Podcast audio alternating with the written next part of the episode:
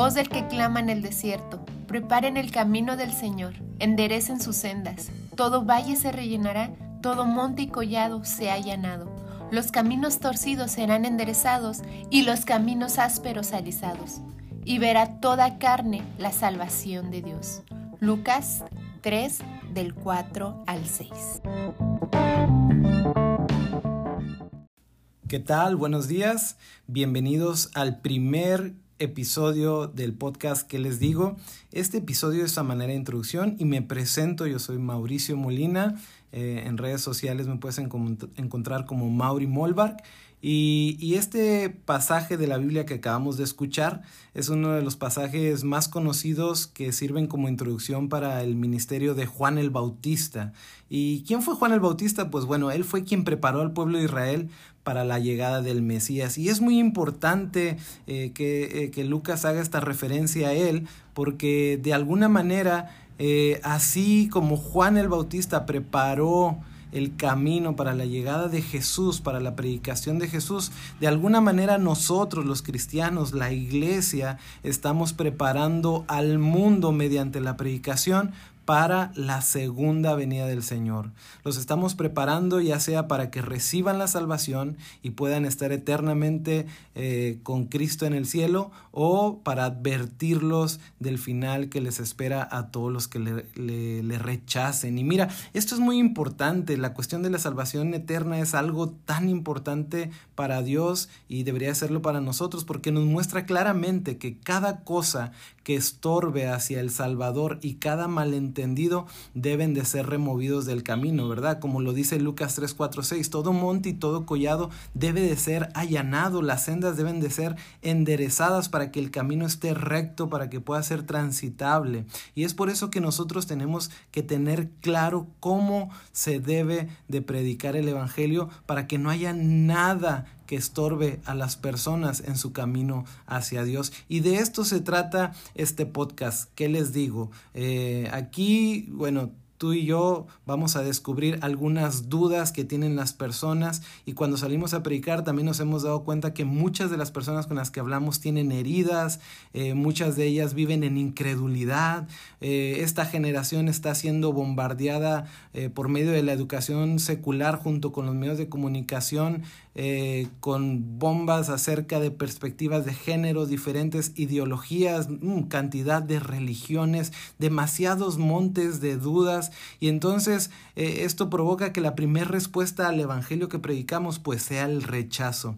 Y mira, y es normal que al hablar con alguien en la calle eh, la persona no pueda comprender de qué les hablamos o no entienda nuestro lenguaje o incluso nos tome por locos, ¿verdad? Pero precisamente en este podcast vamos a esforzarnos por dar herramientas útiles para que puedas hablar con cualquier persona en el mundo de cualquier cultura, de cualquier edad, de cualquier eh, sesgo social no importa. ¿Por qué? Porque los amamos, amamos a los perdidos y entendemos claramente que a no ser que crean el Evangelio, pues todos ellos tendrán una muerte eterna. Por lo tanto, mira, al compartir el Evangelio no queremos ni nosotros mismos, como lo hemos hecho por muchos años, la iglesia, estorbar o entorpecer en el camino de llevar a un mundo moribundo a Cristo.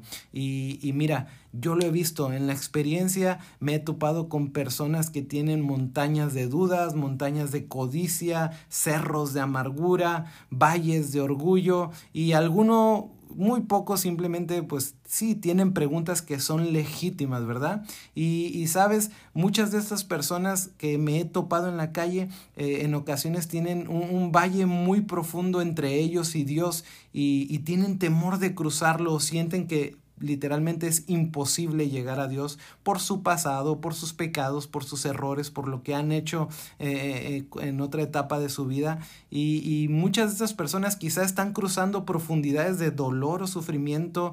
Algunos me he topado que tienen enfermedades incurables y tienen muchas preguntas de por qué Dios eh, les permite cruzar este valle de, sombra de muerte. Y muchos también, algunos eh, me ha tocado que viven en una quieta, inquieta depresión sin, sin esperanzas. Así que mira, es muy importante que tú y yo tengamos dentro de nosotros, en nuestro corazón y en nuestra mente, este conocimiento de cómo poder a cada uno de ellos allanarles el camino quitar los montes y los collados en, delante de ellos y que los caminos que ellos ven torcidos puedan de alguna manera ser enderezados. Así que con la ayuda de Dios podemos hacer todo esto. Y mira, afortunadamente existe un efectivo camino bíblico para dar gracia a los humildes y hacer humilde al orgulloso, despertar al dormido y dar una viva esperanza al perdido. En los evangelios, si los has leído, pues hay varios episodios donde diferentes tipos de personas se acercan a Jesús para hacerle preguntas, lo cual nos demuestra que la gente siempre va a tener preguntas y también que la gente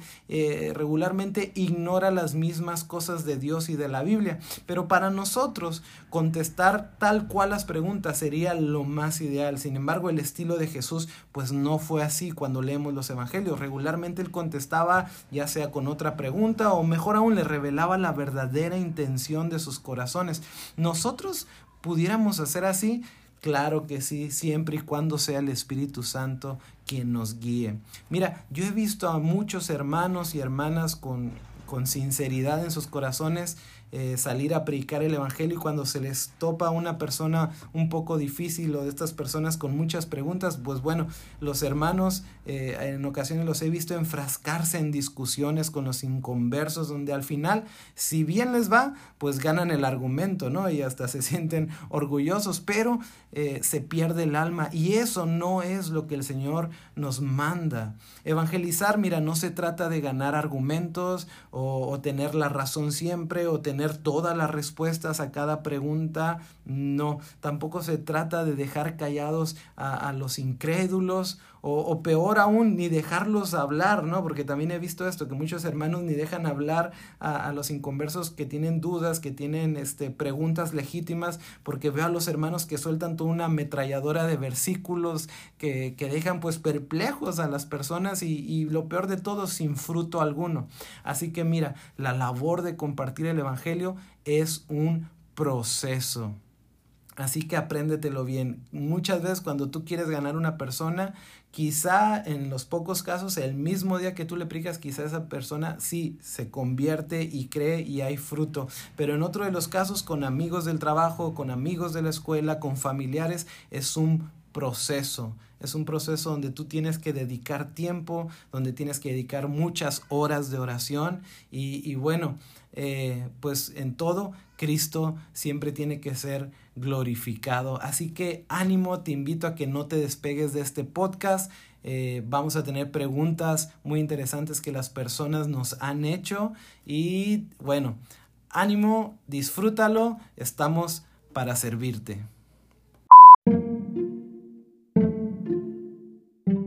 ¿Que no todas las religiones son diferentes caminos que llevan al mismo Dios?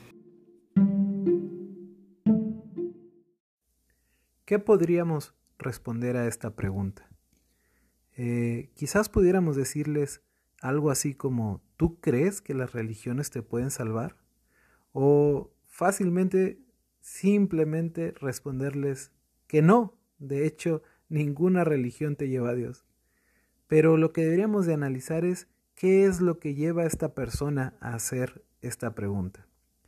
Bueno, echemos un vistazo a lo que hemos hecho. Cuando los cristianos salimos a evangelizar, eh, la mayoría salimos en manada, con nuestras Biblias bajo el brazo, eh, en ocasiones vestidos como nunca lo haríamos y con una tremenda jerga religiosa por delante en nuestras bocas. El inconverso al toparse con nosotros y ver esta escena, lo primero que le pasa en la mente es, allí vienen los hermanos y comienza a cerrar su mente desde antes que le hablen, pues ya sabe que le hablarán de religión. Bueno, y es que lo que sucede es que algunos hemos diluido la verdadera vida cristiana con la religión, la cual es más fácil de llevar, por supuesto. También sucede que no hay inconverso que no se haya topado con otro hermanito o un testigo de Jehová o un mormón o, o alguien de cualquier otra secta. Y como todas esas sectas toman algo de aquí y de allá de la Biblia, pues a todos los inconversos les toma por igual y llegan a la conclusión de que todo es lo mismo. Así que cuando una persona te pregunte ¿qué no todas las religiones llevan a Dios? Nosotros, en lugar de dar un curso express de religiones y sectas del mundo, exponiendo los errores de las otras creencias, debemos encarar a las personas a la realidad que abre la conversación a lo que nos interesa, la eternidad. Eclesiastés capítulo 3 versículo 11 dice que Dios puso la eternidad en nuestros corazones. Por lo tanto, más allá de una religión, lo cual es algo terrenal, debemos de llevar su pensamiento a aquello que ocurrirá cuando ellos mueran. Es decir, si esta persona piensa que las religiones lo pueden llevar a Dios y no es así, entonces, ¿quién sí la puede salvar? La Biblia nos dice que la exclusiva de llevar a los hombres hacia Dios solamente la tiene Jesucristo. Nadie más, ni una religión, ni un pastor, ni un líder. Jesús lo dejó en claro. Yo soy el camino.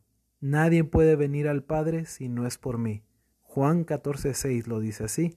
Y por otro lado dice que hay un solo mediador entre Dios y los hombres, Jesucristo. Esto está en Timoteo 2:5. Así que, en conclusión, si te han hecho esta pregunta, condúcelos hacia la eternidad y que es posible llegar al Padre solamente por Jesús, el cual no es una religión, sino una persona que vive, una persona que la ama y que está esperando que los acepte. Y por otro lado, para que no te hagan esta pregunta la próxima vez que salgas a compartir el Evangelio, pues despojémonos amigos y hermanas de toda esta religiosidad y del cliché que la gente tiene de los, entre comillas, hermanos. Y al hablar, al compartir el Evangelio, sé tú mismo, sin apariencias, transparente y que puedan notar en ti el genuino amor de Dios por ellos. Esto fue ¿Qué les digo? Yo soy Mauri, me puedes encontrar en Facebook como Mauri Molbar y en Instagram como Mauri Mol. Te mando un saludo y que Dios te bendiga.